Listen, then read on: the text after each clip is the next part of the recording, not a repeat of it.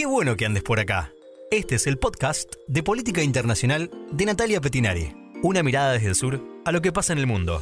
Hola, ¿cómo andan? Finalmente se definió quién será el próximo presidente de los Estados Unidos, que asumirá el 20 de enero del 2021, Joe Biden. De eso vamos a hablar hoy.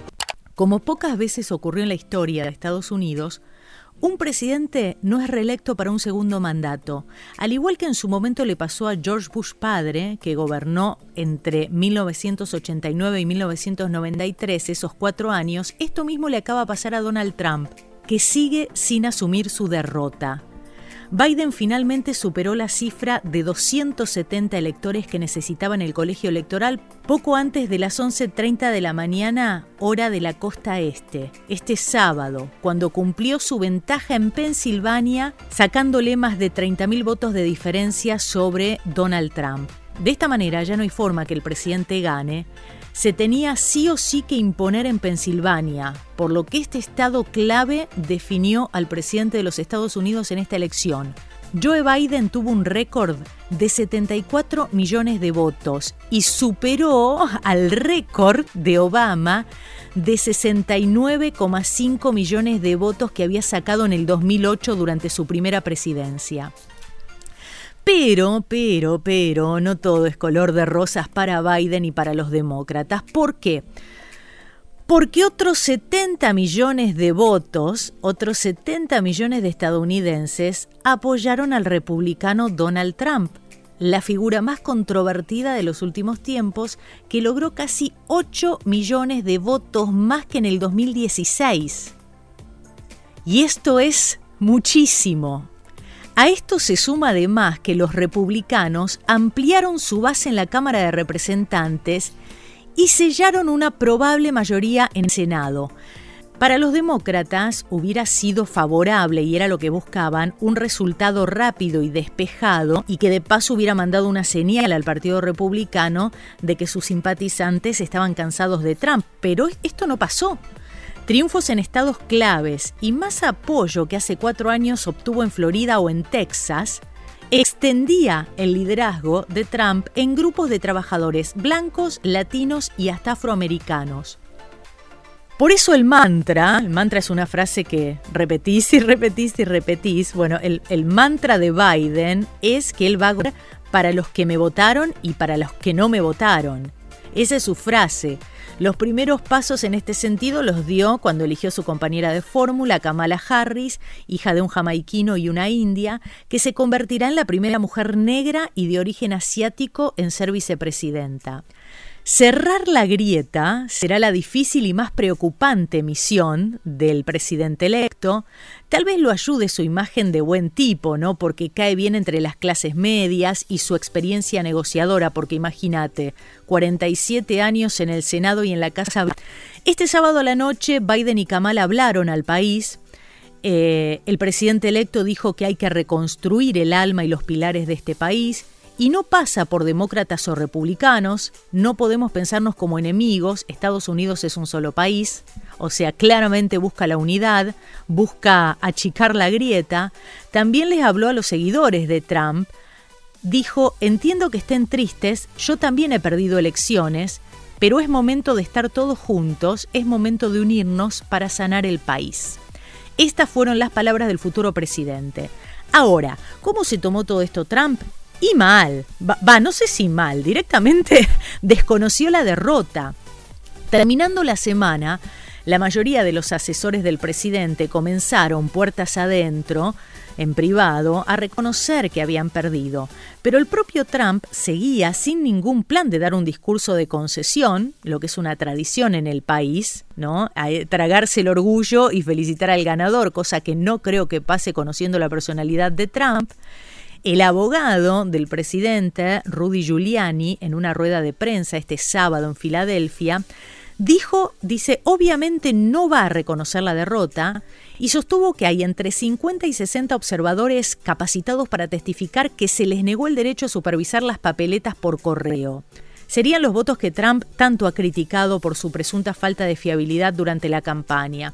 También hay otro asesor de Trump que denunció que existen votos depositados en nombres de personas fallecidas en Pensilvania y demás. Bueno, son cosas que hay que ver. Este sábado Trump dejó por primera vez desde las elecciones desde el martes la Casa Blanca y se fue a jugar al golf a Virginia y escribió un texto diciendo no descansaré hasta que el pueblo norteamericano tenga el recuento que se merece y se merezca lo que exige la democracia. Pero antes había vuelto a pedir que se frene el recuento en los estados decisivos ante decenas de miles de votos recibidos ilegalmente. Esto es lo que dijo Trump. Y, y, también, bueno, evitó reconocer la victoria de Biden y redobló los cuestionamientos sobre los resultados. La elección está lejos de haber finalizado, dijo, y apuntó contra Biden que dijo que se apresuró a reclamar falsamente la victoria. Trump insistió en que esta elección está lejos de terminar y que la victoria de Biden no ha sido certificada en todos los estados y que la ofensiva legal contra el resultado de las elecciones comenzará el lunes para garantizar que se respeten las leyes electorales y que se elija el ganador legítimo. Veremos qué pasa con eso. Ahora, yo sé que vamos a tener tiempo para hablar de esto, ¿no? Pero algunas cositas para tener en cuenta de qué esperar de Biden presidente. Su primera y urgente tarea, a virus, que ya lleva más de 230.000 muertos y que está en un momento de rebrote.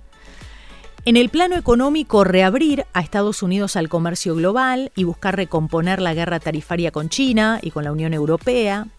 En el frente interno prometió reimpulsar la industria manufacturera y tecnológica, va a buscar aliviar a la clase media con subas de salario mínimo a 15 dólares la hora.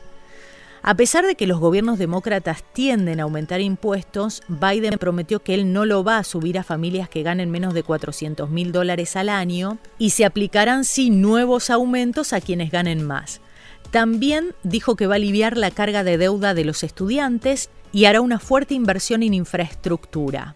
Además espera que tenga una política de fronteras abiertas más favorable a la inmigración, en cuanto a la salud, promete mejorar el Obamacare y el acceso a la cobertura, aunque se distanció de Bernie Sanders, ¿no? Que propagaba salud gratis para todos. Bueno, eso no, no con Biden. A nivel global, bueno, tratar de recomponer la influencia de Washington en el mundo y de volver al multilateralismo que Trump abandonó, involucrarse más en conflictos globales, Biden tendrá un enfoque muy diferente a Trump en la cuestión ambiental. Desde un inicio él dijo que iba a volver al Acuerdo de Cambio Climático de París y que va a implementar regulaciones a las emisiones contaminantes que habían sido eliminadas por Trump para llegar a nivel cero en el 2050. Se estima que será un gobierno más inclusivo y diverso y también que va a apoyar a los movimientos contra el racismo y la violencia policial, como por ejemplo Black Lives Matter, y se espera que favorezca la ampliación de los derechos de la comunidad LGBTQ. También abogará en el Congreso por más controles de armas y por la prohibición de venta de rifles semiautomáticos. Y en cuanto a América Latina, te preguntarás, acá al sur, acá estamos, bueno, Biden conoce bien la región porque cuando era vice de Obama fue designado para que se encargue de la zona. Y según adelantaron sus allegados, dicen que va a intentar profundizar los vínculos, pero que principalmente se va a enfocar en la transición democrática en Venezuela, que esa va a ser la prioridad en la región, transición democrática en la Venezuela de Nicolás Maduro. Pero pueden existir por ahí algunos problemas con el Banco Interamericano de Desarrollo, con el BID, donde los países de la región apoyaron por primera vez en la historia la elección de un candidato de Trump, Mauricio Claver Carone, quien tiene mandato por cinco años y que no debería en sí, porque Trump no respetó una regla consuetudinaria, una regla no escrita, que decía que el presidente del BID podía ser de cualquier otro país menos norteamericano. Se espera también que el futuro gobierno demócrata intente, como lo hizo el gobierno de Barack Obama, retomar una mejor relación con Cuba después de que Trump diera marcha atrás con todo el deshielo. En cuanto a Argentina, bueno, a ver, a ver. Este, esto pinta más o menos, más o menos. ¿Por qué? Porque Argentina está en medio de las negociaciones por un nuevo acuerdo con el Fondo Monetario Internacional. Es más, esta semana llega a la Argentina una misión de técnicos del fondo. Y se sabe que siempre importa la palabra del gobierno estadounidense que opina a través del Departamento del Tesoro. Y bueno, va a haber un cambio de administración y ¿qué pasa? Con cambio de administración hacen nuevos nombres, nuevos personajes.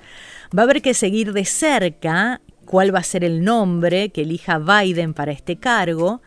Pero, pero, paradójicamente, uno de los candidatos que sonó para ocuparse del Departamento del Tesoro de Estados Unidos es Larry Fink. ¿Quién es Larry Fink? Es el mandamás de BlackRock. BlackRock es el fondo que encabezó a los más duros grupos de acreedores a la hora de negociar la reestructuración de la deuda argentina podría darse el caso de que Fink termine opinando desde su nueva posición de funcionario de gobierno, si llega eh, al Departamento del Tesoro, sobre los términos de negociación que encaren el fondo y el ministro Martín Guzmán. ¿Qué opina Fink? Y bueno, esta semana, por ejemplo, opinó. Opinó y dijo que deberán pasar muchos años hasta que la inversión privada extranjera retorne a la Argentina. ¿Qué pasa? Pasa que Larry Fink está enojado porque los bonos que recibió tras el canje de deuda hoy valen un 25% menos que en septiembre. Otra pregunta gran, ¿qué esperar de Trump? Más allá de que, bueno, ya dijo que va a recurrir a la vía judicial. Yo diría que a la luz de los últimos cuatro años es difícil imaginar un retiro discreto y en el anonimato de Trump. Seguramente no va a actuar como otros presidentes derrotados tras un primer mandato como fue Jimmy Carter o George Bush padre, ¿no? Que se recluyen en sus estados y bueno, te la bancás, no, Trump no. Y esto se suma que va a tener que resolver varias cuestiones, ¿eh? porque el horizonte judicial está un poco complicado. En Nueva York, el presidente es objeto de dos investigaciones cada una de las cuales podría conducir a un juicio en su contra. Una es una causa penal iniciada por un fiscal sobre posibles actos de evasión fiscal, fraude de seguros y manipulación contable. La segunda es la órbita civil. Fue lanzada por la fiscal del estado de Nueva York para determinar si la Trump Organization mintió sobre la envergadura de sus activos para obtener préstamos y ventajas fiscales. Así que va a tener que resolver estas cuestiones en la justicia si no le aparecen otras.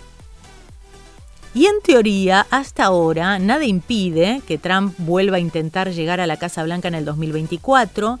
La Constitución de Estados Unidos prohíbe servir más de dos mandatos consecutivos, pero dos no consecutivos es una posibilidad. Pero para ello Trump tendría grandes obstáculos, algunos jurídicos que te hemos dicho, y también grandes obstáculos políticos que superar. ¿Por qué? Porque los republicanos tendrán que descubrir primero qué van a hacer con Trump, ¿no? Y cómo lo posicionarán en la historia estadounidense y en la historia del partido.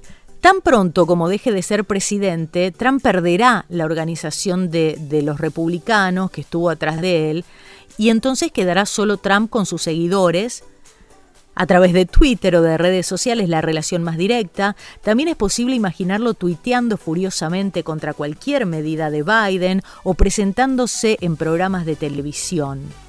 Creo que si hay algo seguro dentro de la imprevisibilidad de Trump es que quieto, al menos en el corto plazo, no se va a quedar. Esto fue todo por hoy. Muchísimas gracias por haber llegado hasta acá. Si querés, podés seguirme en mi canal de YouTube donde analizo todas las semanas las noticias políticas más importantes. Es una mirada desde el sur a lo que pasa en el mundo. Hasta la próxima.